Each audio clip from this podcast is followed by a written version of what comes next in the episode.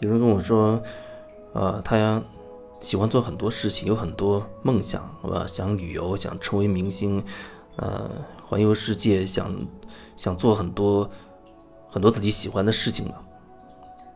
但是转了一圈，好像没有什么能够具体的去实现的，因为不是因为这个原因，就是因为那个原因，啊，没有钱，没有时间，或者身体状况不允许，或者家人不允许，等等等等，总之可以找一大堆的理由，证明自己现在没有行动是正确的。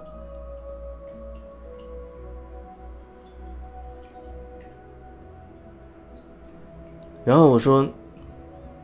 你这样的人生就好像是自己糊弄自己一样，自己骗自己，那他就会觉得奇怪。那到底什么才叫不糊弄自己呢？无论你有什么梦想，无论你觉得你的梦想现在是不是可行，你的现实生活当中每天每几乎每时每刻都会遇到很多很多很细碎的事情，甚至很微小的选择。比如说，你今天早上要吃什么？吃稀饭还是吃油条，还是吃喝豆浆？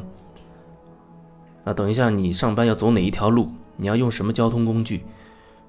你遇到那个熟人，他跟你在聊一件事情，你要不要告诉他你真实的想法、真实的感受等等？每一天都是由这样很琐碎的东西一点点组成的，这是一个人一天。甚至你去买东西，去菜场买菜。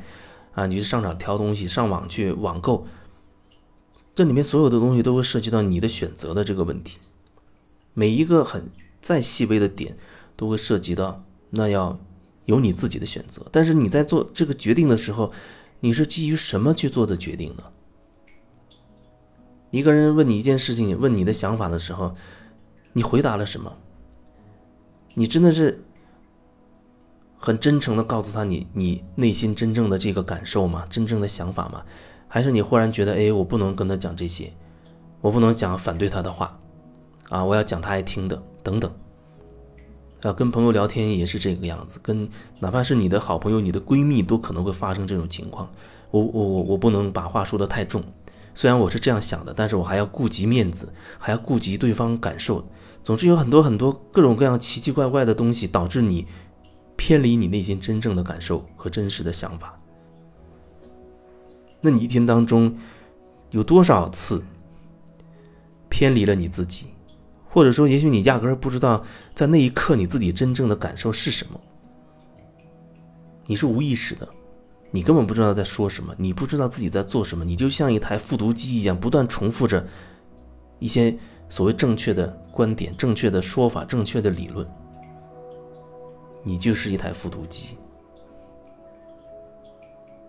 还是你对自己还多少有一点觉察？哎，你知道自己，哦，我又一次说谎了，或者在这个点上，我还是没敢把自己真实的想法说出来。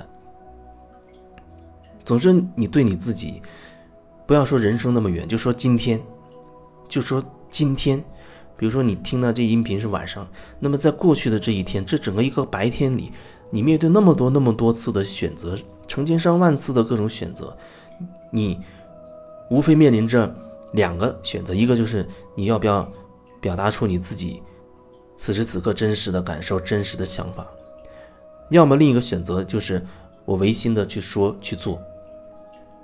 基本上就这两个选择。那么在一天当中。成千上万次，甚甚至更多次的这些细小的选择里，你都是怎么选的呢？这决定了你今天是什么状态，或者说这甚至决定你一生是什么状态。如果你一生都是按这个状态去选的话，那你一生就是这种状态。你不要说我到底能为自己做什么，你不要说为什么我的梦想没有实现，你都没有真实的。在每一个很细微的、很小的点上，让自己活出来，你还谈什么梦想？还谈什么实现或者不实现呢？那些都太空了。最最实实在在的东西，就是你，你面对今天早上摆上桌的稀饭和和豆浆的时候，你要做一个选择。哎，我今天更想吃什么？我现在更想吃什么？